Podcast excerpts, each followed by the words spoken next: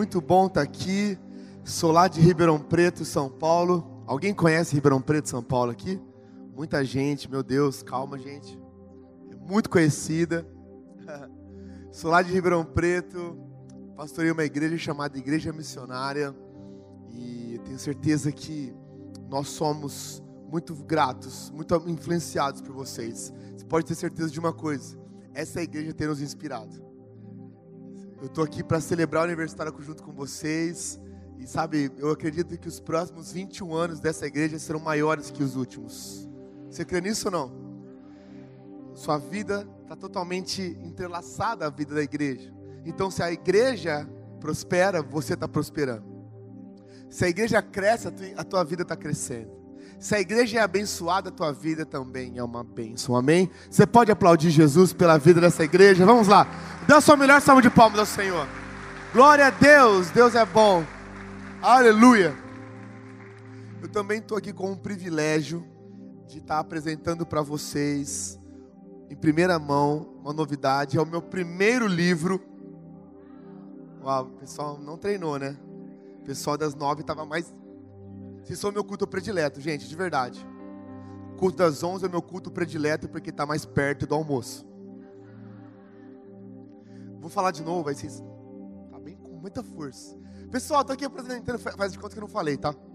Pessoal, estou aqui para apresentar para vocês meu primeiro livro. Aí eu amo vocês. Pessoal aqui é verdadeiro, né, Rafa? Pessoal é de verdade, né? Chama Virando o Jogo. Olha só, olha só, ó. Vou fazer de novo, porque tem gente que não pegou. Virando o jogo, olha. Uau, é isso aí. Deus quer virar o jogo na tua vida. Aquilo que você achava que estava perdido, você pode ter certeza, não está perdido para Jesus. Existe uma força dentro de você, você é mais forte do que você imagina. Às vezes a gente só descobre a nossa força quando a gente precisa de força, sim ou não? Tenho certeza que esse livro vai abençoar muito você. Ele tem abençoado a vida de muitas pessoas lá em Ribeirão Preto, sabe, mudando histórias. A gente tem tido testemunhos lindos. Tem uma irmã que começou a ler, em duas semanas ela já conheceu o namorado, vão casar agora na Maldivas. Olha que coisa. Impressionante. É muito testemunho. Tem um rapaz que começou a ler uma semana, já perdeu 9 quilos. Eu não sei. Se tem a ver com o livro, eu acredito que tenha. Amém? Quem quer esse livro aqui? Levanta a mão. Então vira uma pessoa que está do seu lado e fala assim: ó, Você viu que eu levantei a mão? Me dê esse livro em nome de Jesus. Estou brincando. Tem alguém fazendo aniversário hoje aqui? Agora? Não tem? Então na próxima vez você venha no culto no dia do seu aniversário. Você vai ganhar o livro. Eu já, eu já presenteei uma pessoa, né, Rafa? Você pode ter certeza. Depois você passa lá, garante o seu livro. Eu vou estar tá lá também para te dar um abraço, para dizer que você é muito importante, muito especial. Amém? Vocês estão felizes ou não? De verdade, eu estou muito feliz de estar aqui. Essa igreja é maravilhosa. Vocês não têm noção, gente, como essa igreja é maravilhosa. Eu vim aqui para pregar no, nos, nos acampamentos da 13. Eu tive agora em Recife. Semana que vem eu vou estar aqui de novo. Na outra semana eu vou estar aqui de novo. Gente, é incrível. Essa igreja é maravilhosa. É maravilhosa, gente. Eu tenho certeza que você tem noção do quanto você é abençoado por estar aqui. Amém? Eu tenho certeza que a palavra de Deus vai falar com a gente agora. Feche seus olhos, coloque a mão no seu coração se você puder, como um ato de fé mesmo. Coloque a mão no seu coração, eu não sei como você entrou aqui esse domingo, essa manhã, mas eu tenho certeza que Deus vai falar com você e você vai sair desse lugar melhor. Você vai sair desse lugar diferente em nome de Jesus. Pai, eu oro por cada pessoa. Eu oro por mim e cada um de nós aqui. Pai, eu creio que o Senhor está aqui. Aonde o Senhor está, alguma coisa vai acontecer. Ah, Deus, como nós somos abençoados agora às nove horas, nós vamos ser agora também nesse culto, Pai, porque a Tua presença se renova. Pai, a Tua presença se renova e o Senhor sempre tem algo novo para derramar. Deus, eu peço que a Tua palavra ela entre nos nossos corações e encontre um coração pronto, pronto. Que cada um de nós possa se levantar melhor do que sentou. Que cada um de nós possa voltar para nossa casa melhor, para viver a melhor semana da nossa vida. É essa semana, essa semana que o Senhor está nos dando. Pai, nós somos gratos e nós pedimos que o Senhor nos abençoe, em nome de Jesus. Amém. Se você crê, diga amém, aplauda Jesus. Vamos lá, aplauda Jesus. Glória a Deus, glória a Deus, glória a Deus. Deus é bom, amém? Glória a Deus. Eu vou ler com vocês Marcos capítulo 5, versículo 22. Marcos 5, 22. Deus é bom. Vamos ler uma história, a história de um pai, a história de uma casa, a história de uma família. Talvez se pareça muito com a tua história. Vamos ler juntos hoje Marcos 5, 22. Diz assim: Então chegou ali um dos dirigentes da sinagoga chamado Jairo. Vendo Jesus, prostrou-se aos seus pés e lhe implorou insistentemente: Minha filha está morrendo. Vem, por favor, impõe as mãos sobre ela, para que ela seja curada e e viva. Jesus foi com ele. Amém. Jesus foi com ele. Olha que interessante. Jesus segue a Jairo. Durante toda a nossa história, a gente aprendeu que nós devemos seguir Jesus, sim ou não? Mas nesse momento você vê Jesus seguindo Jairo. Jesus é maravilhoso, Jesus ele atende ao nosso clamor. Por mais que você siga Jesus e você deve seguir Jesus quando você ora e você clama, Jesus segue o teu clamor, Jesus segue a tua necessidade. Nós estamos falando aqui sobre um homem chamado Jairo. Repete comigo, Jairo. Uma das coisas que mais me intriga nessa história é que a Bíblia revela o nome de Jairo. Quantos e quantos milagres passaram anônimos nas escrituras, é ou não é? Um cego, um aleijado, um paralítico, uma viúva. Mas não, esse não, esse, esse tem nome, Jairo. Mais que o nome, ele também tem uma descrição. Tem a ocupação dele, líder da sinagoga, um dos chefes da sinagoga, um homem poderoso. Nós não temos, talvez, hoje no Brasil, na nossa época, no nosso contexto, o entendimento de quão influente era Jairo. Jairo, ele era líder da sinagoga e a sinagoga era o centro, era o epicentro de cultura naquela época. Ele era muito influente. Jairo era muito influente, Jairo era muito poderoso. Jairo dirigia com certeza um carrão zero quilômetro. Jairo tinha muitas aplicações financeiras. Jairo vira e mexe e saía nas colunas de fama daquela época. Jairo na festa tal. Jairo tinha um Instagram verificado, sabe, selinho azul. Jairo oficial. Jairo era famoso. Mas Jairo tinha uma necessidade, a sua filha estava doente, com uma doença de morte. E a sua fama, ser líder da sinagoga, ser um líder religioso, ser um homem que todos sabiam o nome dele, não foi o suficiente para curar sua filha. Jairo foi até Jesus pela sua necessidade. Jairo foi a Jesus pelo que lhe faltava. Assim como eu e você, nós nos achegamos a Jesus muitas vezes pelo que nos falta, sim ou não? Talvez você tenha um bom casamento, talvez você tenha uma boa vida financeira, mas você tem uma enfermidade e a tua enfermidade te leva a buscar Jesus. Talvez você tenha tudo, mas não seja feliz.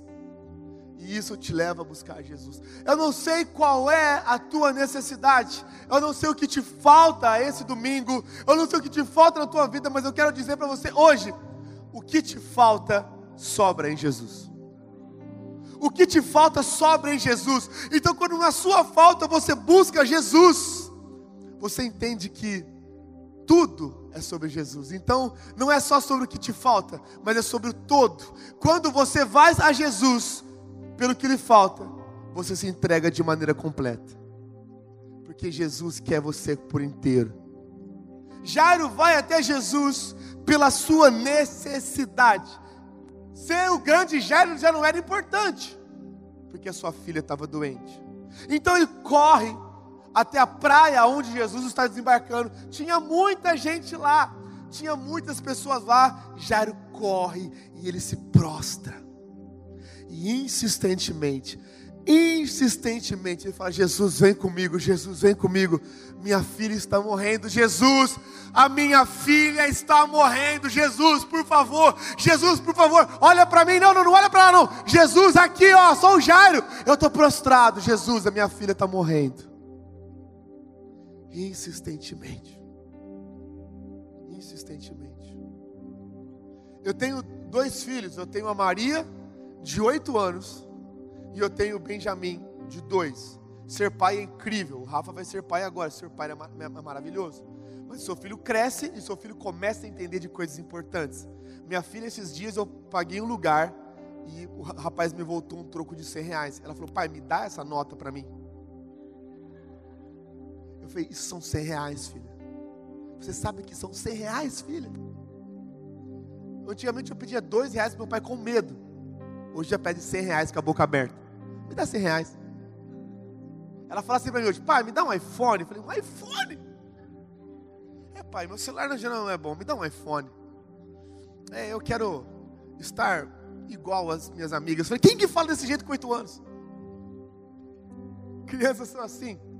Mas quando Maria Júlia era menor, ela era um pouco menor, um dia ela caiu da cama de madrugada e bateu a cabeça, eu ouvi o barulho, eu peguei ela, falei, filha, calma, tá tudo bem. Coloquei ela na cama, mas quando eu coloquei ela, eu comecei a ver o, o travesseiro se encher de sangue.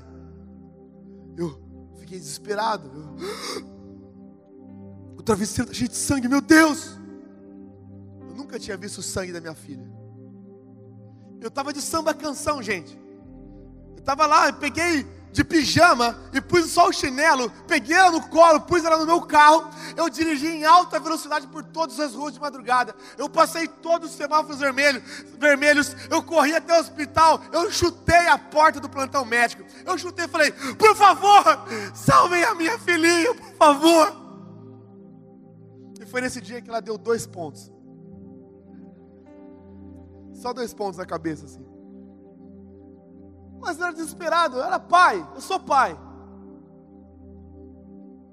Me levou a tomar uma atitude extrema, me levou a tomar uma atitude desesperada, porque eu vi ali a minha filhinha correndo risco.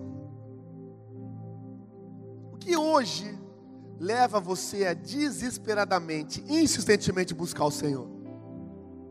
O que leva você a insistir na presença de Deus, o que leva você a se prostrar, o que leva você a se desfazer de todo título, de todo nome. Não importa que eu sou Jairo, não importa que eu sou o líder da sinagoga, não importa que eu sou muito importante, o mais importante é que Jesus olhe para mim.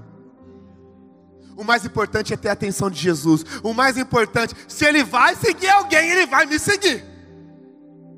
Se ele vai na casa de alguém hoje, ele vai na minha casa. Se Jesus for curar uma pessoa, ele vai curar a minha filha, nem que seja pancada.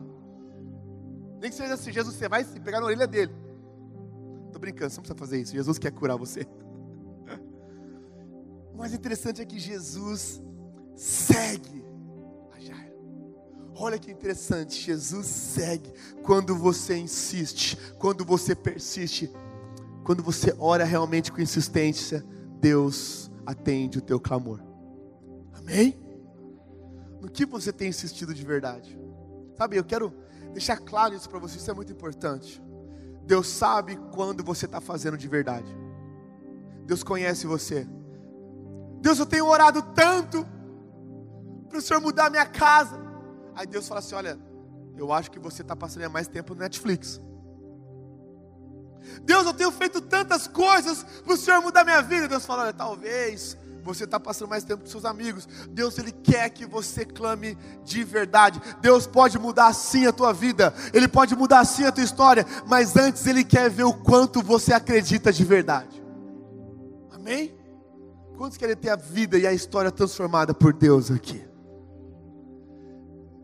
Jesus segue Jairo. E a palavra de Deus fala em Marcos capítulo 5 que no caminho uma mulher se encontra com esse grupo e é uma mulher enferma. Ela tinha um fluxo de sangue imparável. Ela tinha como se fosse uma hemorragia imparável. Quantos já ouviram essa história aqui? E ela vai lá e a palavra de Deus fala que ela tinha há muito tempo, há muitos anos, essa hemorragia, esse fluxo contínuo, e ela gastou todo o dinheiro dela com a medicina da época e não conseguiu resolver o problema dela. Ela não melhorava, ela só piorava, e ela pensou consigo mesma um dia: se eu apenas tocar em Jesus, eu vou ser curada. Ele não precisa nem orar por mim, ele pode só tocar em mim e eu vou ser curado. E aquela mulher vê Jesus passar com uma grande multidão apertando Jesus. Ela fala assim: Não, eu vou fazer isso, eu vou tocar em Jesus. Então ela sai da sua casa, ela vai esbarrando nas pessoas, ela vai esbarrando em tudo e vai lá e toca no manto de Jesus. Quando ela toca no manto de Jesus, Jesus para. Jesus fala: Parou, parou, parou. Alguém me tocou. Os discípulos falam: Jesus, todos te tocam. Como que alguém te tocou? Jesus fala: Não, não, alguém me tocou de maneira especial, porque de mim saiu poder. Aquela mulher se revela, ela fala: Jesus, sou eu. Eu toquei em você, e ela explica a sua história. E Jesus fala: Sua fé curou você. E Jesus começa a redimir aquela mulher. Aquela mulher é curada. Ela pode tocar em Jesus enferma, mas ela se levanta uma nova mulher. Ela se levanta uma mulher transformada. Ela se levanta uma mulher restaurada. Mas a história que eu estou contando não é dessa mulher, é de Jairo. Eu estou falando sobre Jairo. Para para pensar. Essa mulher pulou a fila do milagre. Sabe quando você tem a senha do açougue e alguém passa na fila na, na frente? Essa mulher fez isso. Essa mulher pulou a fila do milagre. Eu não sei se você é como eu, mas eu sou muito ansioso. Quantos ansiosos nós temos aqui? Que bom, não estou sozinho. Quando alguém vira para mim e fala assim: Ó, pastor, eu preciso te falar algo muito importante, mas amanhã cedo a gente conversa. Eu falo, não, não, não, você vai falar agora. Pastor, mas eu queria muito falar pessoalmente. Eu estou indo na sua casa agora. Pastor, são duas horas da manhã. Não tem problema. Faz um café. Eu sou muito ansioso. E eu fico pensando que se fosse eu no lugar de Jairo, ah, meu Deus do céu. Jesus parou para falar com aquela mulher, eu ia estar assim, ó. Jesus, vamos lá então? Curou, curou, amém. Glória a Deus. Vamos aplaudir Jesus. Benção, olha que benção bonito, né? Que Jesus fez na tua vida. Vamos, Jesus, vamos, vamos, vamos. Jesus não tem Uber, Jesus, vamos. Você não faria isso ou não? Jesus já está indo com você. Aí Jesus para para fazer o um milagre antes do seu. Mas Jesus, Senhor, eu fui eu que me insisti, fui eu que fui eu que passei vergonha. Fui eu que me humilhei, eu sou Jairo. Essa mulher, eu não sei o que ela é, não, mas eu sou Jairo. Fui eu, Jesus, você estava me seguindo. Jesus, se você não me seguisse, essa mulher nunca ia ter uma oportunidade. Eu ia falar isso. Jesus, se você não me seguisse, essa mulher nem ia. Entendeu, Jesus? Você entendeu? Vamos lá então? Eu falaria isso. Sabe, essa cena, esse momento de Marcos capítulo 5 me ensina muito, sabe? Me ensina que não é porque Deus prometeu que vai fazer algo, que Ele vai fazer do meu jeito. Não é porque Ele prometeu fazer, que eu vou definir o quando Ele vai fazer. Não é porque Ele falou sim, eu vou fazer, que eu vou apontar no calendário e falar, Senhor vai fazer agora. Deus não é movido pela nossa ansiedade, Deus é movido pela nossa fé. Deus não, Deus não se inclina para a nossa ansiedade. Não, Deus não se inclina para a nossa ansiedade. Pelo contrário, Deus ele é fiel na palavra dele. Mas é no tempo dele, é na hora certa, é no momento certo. Não é no nosso momento, porque nós muitas vezes erramos um momento, sim ou não? Nós erramos o momento, nós tomamos decisões e muitas vezes imperfeitas, mas eu quero te dizer esse domingo que o caminho de Deus para você é perfeito vontade do Senhor para você é perfeita. O momento dele para você é melhor que o seu próprio momento. Ele conhece você melhor que você. Às vezes Deus faz na vida do outro antes do que na nossa. É ou não é? Quantas vezes você vê isso acontecer na igreja?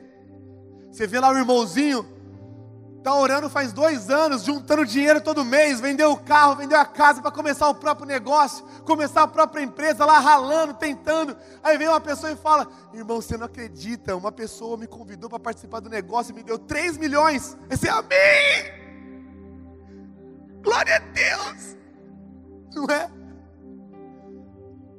Ou você está lá orando faz cinco anos para Deus enviar um homem de Deus, um varão para você, falar, Deus, por favor, envia alguém para mim, para me casar, para me amar, Senhor, pode ser qualquer um, Jesus. Aí passa a irmã, depois de um ano que está andando com Jesus, passa a irmã com o Caio Castro da igreja. Ai, gente está namorando, que bênção, né? Amém, glória a Deus. Às vezes Deus faz na vida do outro antes do que na nossa, e está tudo bem. O mais importante é a gente levar o nosso coração a aprender, a adestrar mesmo o nosso coração a celebrar a alegria na vida do outro. Amém, igreja? A celebrar o que Deus está fazendo na vida do outro. Sabe, é mais fácil chorar com os que choram, porque o choro não é seu, a tristeza não é sua. Difícil coisa é se alegrar com os que se alegram, porque a alegria não é sua. Difícil é você celebrar o que Deus está fazendo na vida do outro. Mas quando você celebra o que Deus está fazendo na vida do outro, ei, você é o próximo na fila do milagre. Quando você fala assim, olha, Deus vai fazer, tá, Deus está fazendo na sua vida, Ele vai fazer na minha. Quando eu celebro na vida do outro, eu fico assim, ó, agora eu sou o próximo. Agora eu sou o próximo. Não importa o que Deus está fazendo. Talvez Ele está fazendo algo que você não está pedindo. Talvez você está pedindo algo grande. Deus está fazendo algo pequeno na vida do outro. Você precisa celebrar. Esses dias eu estava na igreja, Rafa, uma menina chegou assim para mim, pastor, eu comprei um carro. Eu falei, que bênção! Aí eu cheguei no carro dela lá, um carrinho, sabe, antiguinho assim. Ela falou, pastorzão, vamos dar uma volta? Eu falei, vamos! Aí eu entrei no carro dela assim, fui fechar a porta, pá, pá, pá. Ela falou, pastor, tem que pôr o arame. Eu, claro que pus o arame no carro assim. Aí fomos dar uma volta, ela tentou ligar três vezes o carro. Eu falei, que ano que é esse carro, irmã? Ela, 86. Eu falei, o ano que eu nasci. A gente deu a volta, eu ungi o carro dela, abençoei o carro dela. Sabe, ela, ela para ir na igreja, ela pegava dois ônibus para ir na igreja, agora ela enche o carro para levar para a igreja, sabe? Quem sou eu para matar a alegria dela?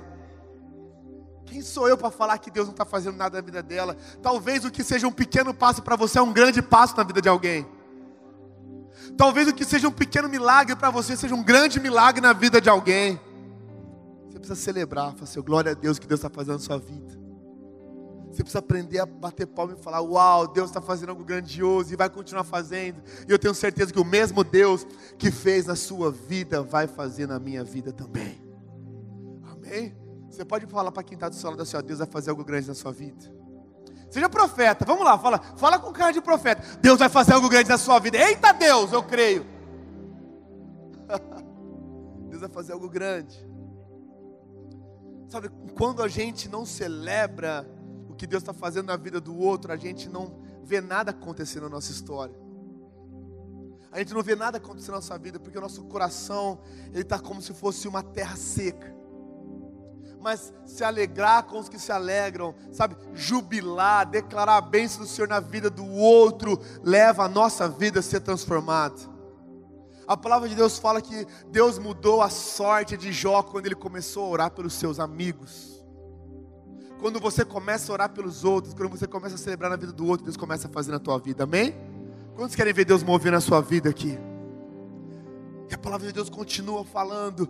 E a palavra de Deus fala que enquanto Deus, Jesus estava lá curando aquela mulher, olha o que diz o versículo 35 de Marcos capítulo 5, versículo 35 diz assim: Enquanto Jesus ainda estava falando, chegaram algumas pessoas da casa de Jairo, o dirigente da sinagoga, e disseram: Sua filha morreu não precisa mais incomodar o mestre. A sua filha morreu. Talvez, se você seja pai ou mãe, quantos pais ou mães nós temos aqui?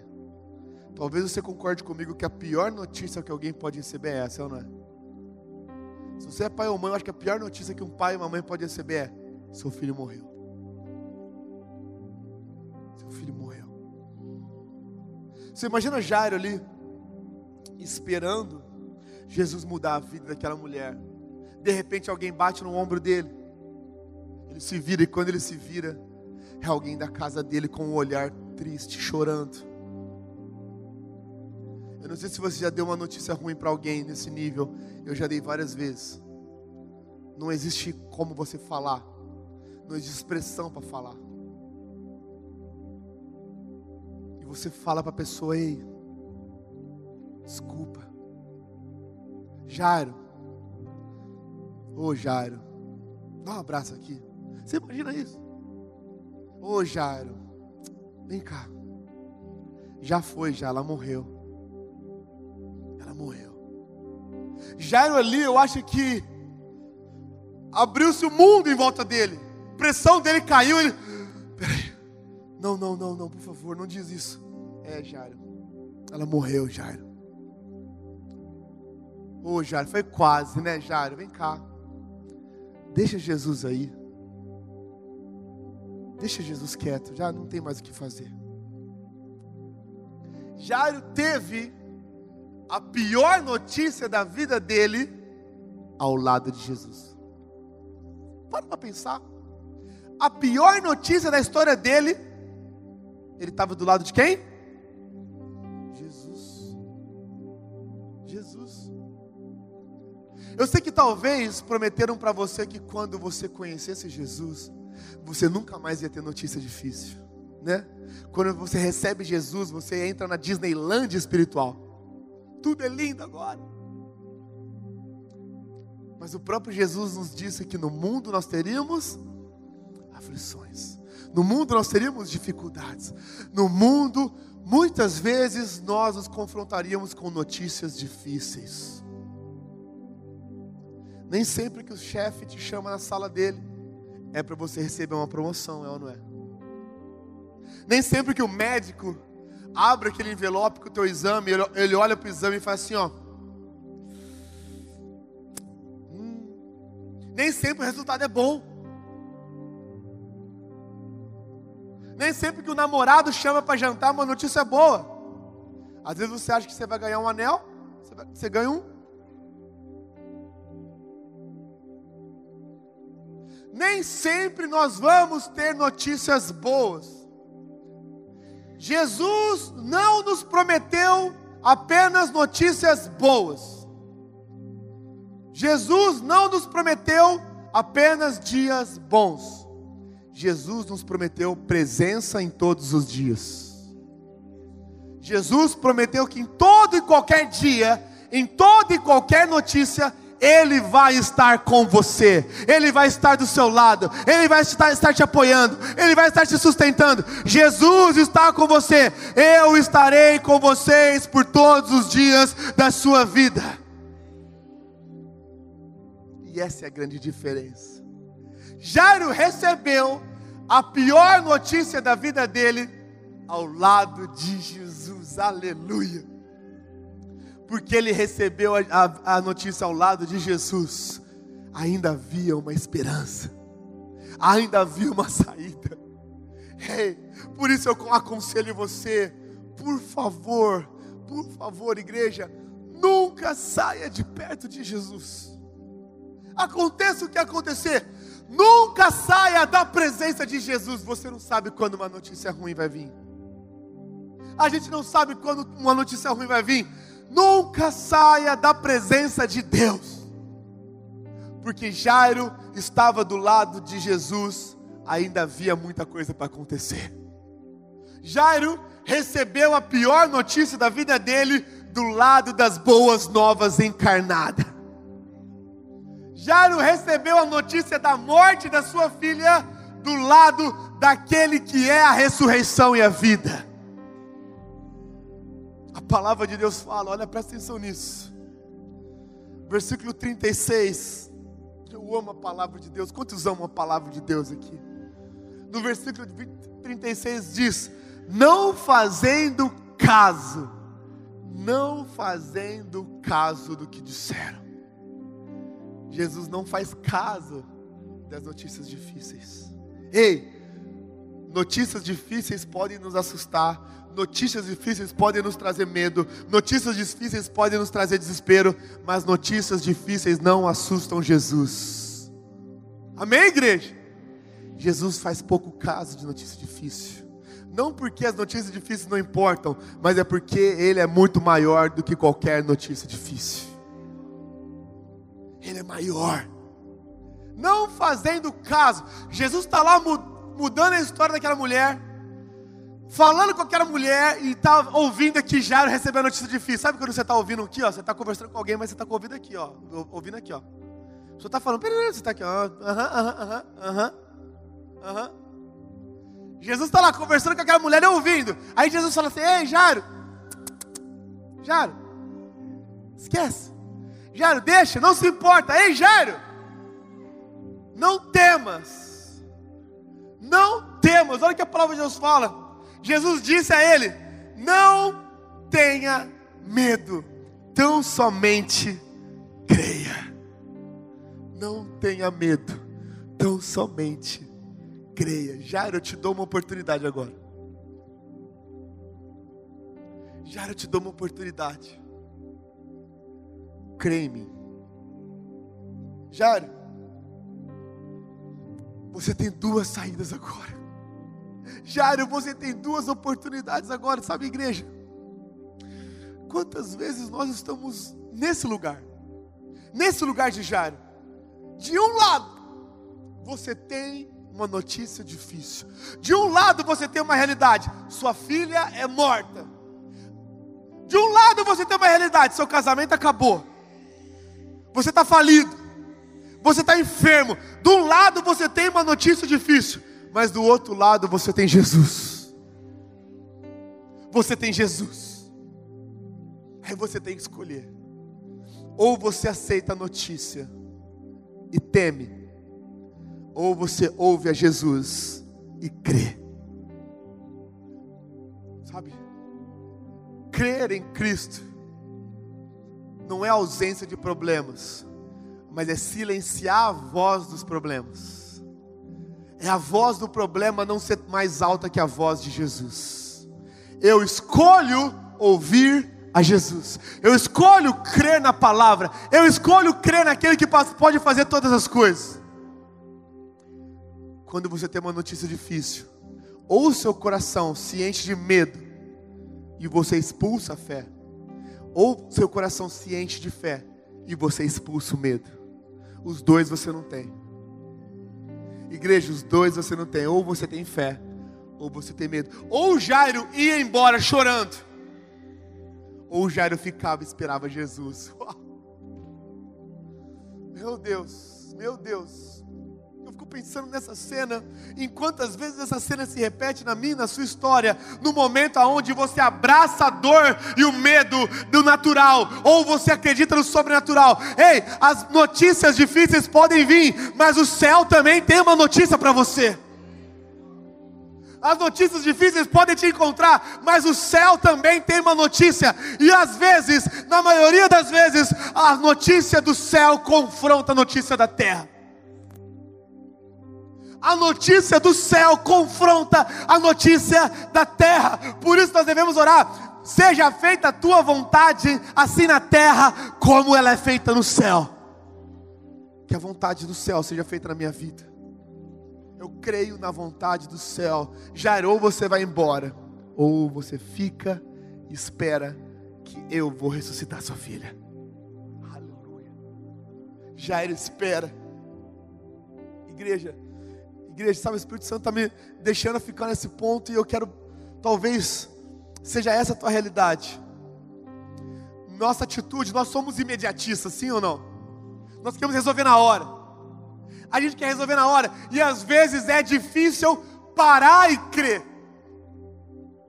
É difícil esperar. A gente quer resolver do nosso jeito, da nossa maneira. É mais fácil eu abraçar o que eu estou vendo. É mais fácil eu viver pelo que eu estou vendo, mas quem tem fé não vive pelo que vê, quem tem fé vive pelo que crê. A fé é a certeza daquilo que eu não vejo. É mais difícil parar e esperar Jesus. É tenso você ficar esperando, será que ele vai recitar ou não vai? Eu vou esperar, eu vou crer, eu vou esperar, mas eu estou com esse boleto aqui agora. Eu estou com esse exame aqui agora. Eu estou com essa situação aqui agora. Eu estou com isso aqui agora. E eu estou falando com Deus e. Ele só pediu para me esperar, só pediu para me crer. Eu estou orando e não vem nada. Eu estou aqui, Jesus. E está assim, ó, Jesus, Jesus, Jesus.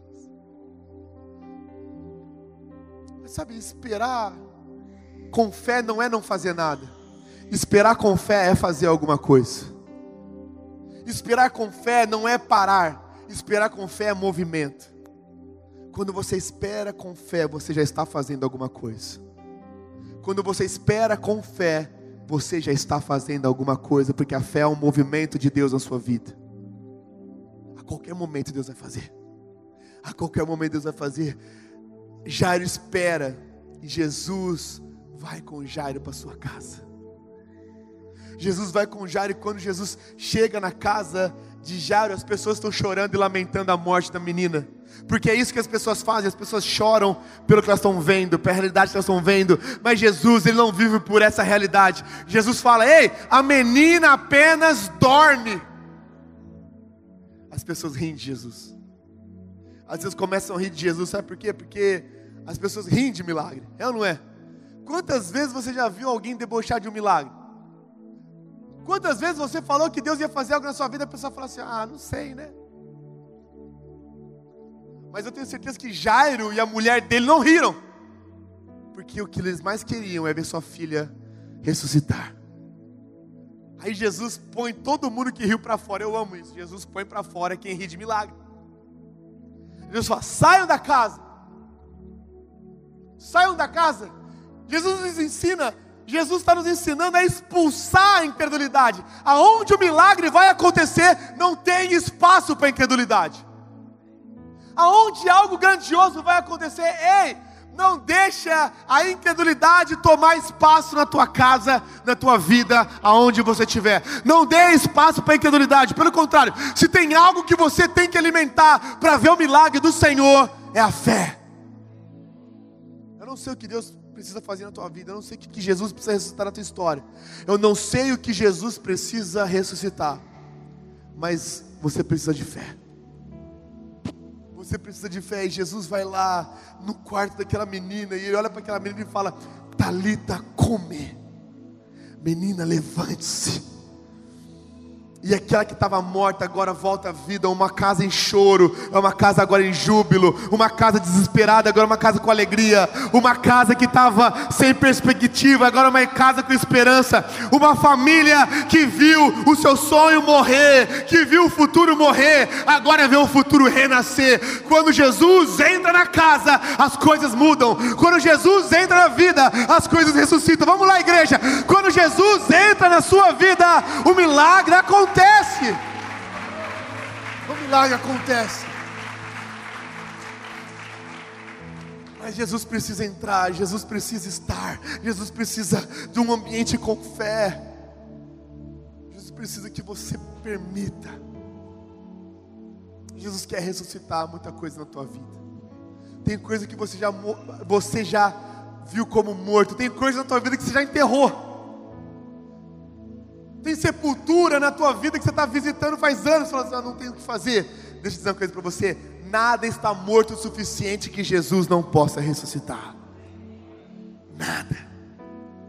Nada. Pode ser como um vale de ossos secos. Você pode chamar para a vida. Feche seus olhos agora nesse momento. Curva sua cabeça em nome de Jesus. Feche seus olhos. Não sei como você entrou aqui nesse lugar essa manhã.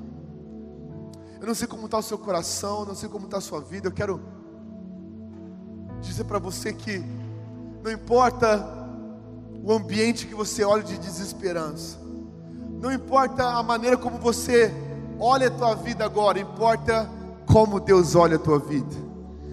Jesus ele aponta para a tua vida e está falando. Jesus aponta para a tua história e está falando: Ei, eu posso ressuscitar, eu posso transformar, eu posso chamar a existência, eu posso fazer novo, eu posso mudar. Jesus quer transformar a tua vida. Talvez você entrou aqui hoje e você nunca se decidiu por Jesus, e você nunca entregou a sua vida para Jesus, e você nunca reconheceu: Eu preciso de Jesus, sem Jesus eu não consigo. Talvez você está cansado, sobrecarregado, frustrado, porque você tentou até aqui sem Jesus. Hoje, tudo que Jesus pede para você é uma chance de você começar a tentar com Ele agora. Tenta do jeito de Jesus, entrega a tua vida, dá a tua vida para Jesus. E Ele pode mudar a tua história, Ele pode mudar você. Ele pode te dar vida e vida de verdade. Se você quer hoje entregar sua vida para Jesus, se você quer hoje reconhecer que você precisa ser salvo, se você quer dar sua vida para Jesus e permitir que Jesus entre na tua vida, Jesus entre na tua casa, Jesus entre na tua história, eu convido você a apenas levantar sua mão bem alto. Eu quero orar com você. Apenas levante sua mão. Levante sua mão bem alto se você quer entregar sua vida para Jesus. Aleluia. Levanta sua mão bem alto, bem alto. Apenas levante sua mão. Um dia Jesus morreu de braços abertos por você. Hoje Ele te convida a entregar sua vida a Ele. Eu gostaria de convidar toda a igreja a orar junto comigo, toda a igreja, inclusive você que levantou sua mão. Se você levantou sua mão, ora junto comigo. Repete essa oração. Fala assim: ó, Senhor Jesus. Senhor Jesus. Eu reconheço. Eu reconheço. Preciso de um Salvador. Hoje eu entendi. Você é o meu Salvador. É o meu Salvador. Perdoa o meu pecado. Apaga o meu passado. Escreve o meu nome no livro do céu.